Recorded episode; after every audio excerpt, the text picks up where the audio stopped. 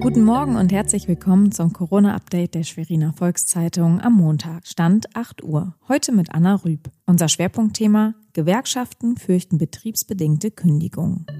Das sind die regionalen Entwicklungen im Überblick. Seit heute und ab nächster Woche gelten in Mecklenburg-Vorpommern neue Regelungen nach dem Maßnahmenpaket der Landesregierung. So sind ab heute die Zoos und die Sportanlagen wieder geöffnet. Die Geschäfte des Einzelhandels mit bis zu 800 Quadratmetern Verkaufsfläche dürfen ebenfalls wieder öffnen. Geschäfte, die größer sind und ebenfalls Waren anbieten wollen, müssen ihre Verkaufsfläche auf 800 Quadratmeter begrenzen. Ab dem 27. April soll dann die Schule für die 10. und 12. Klässler wieder beginnen. Für 11. Klässler sind Konsultationen geplant. Ab Mai gehen die Klassenstufen 9 und 11 wieder an den Start.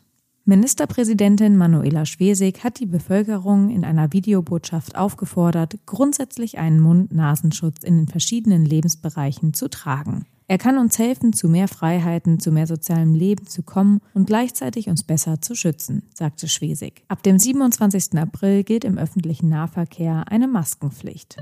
Corona, Kurzarbeit, Kündigung. Diesen Dreischritt bekommen Gewerkschaften in Mecklenburg-Vorpommern aktuell zu spüren. Arbeitsrechtlerin Sandra Kote-Woiwode, Teamleiterin bei der DGB Rechtsschutz GmbH, sagt dazu, ja, wir haben die ersten Anzeichen von Kündigungen. Also jetzt werden quasi ähm, vermehrt die gekündigt, die in der Probezeit noch sind, unabhängig davon, ob man sie vielleicht gerade als Arbeitskraft bräuchte. Das ist gerade im ähm, Gaststättenbereich. Um dies abzufedern, sei ein Betriebsrat besonders wichtig. Viele Arbeitnehmer seien durch die vielen neuen Regelungen verunsichert. Diese können sich immer an die Gewerkschaften oder den Betriebsrat wenden.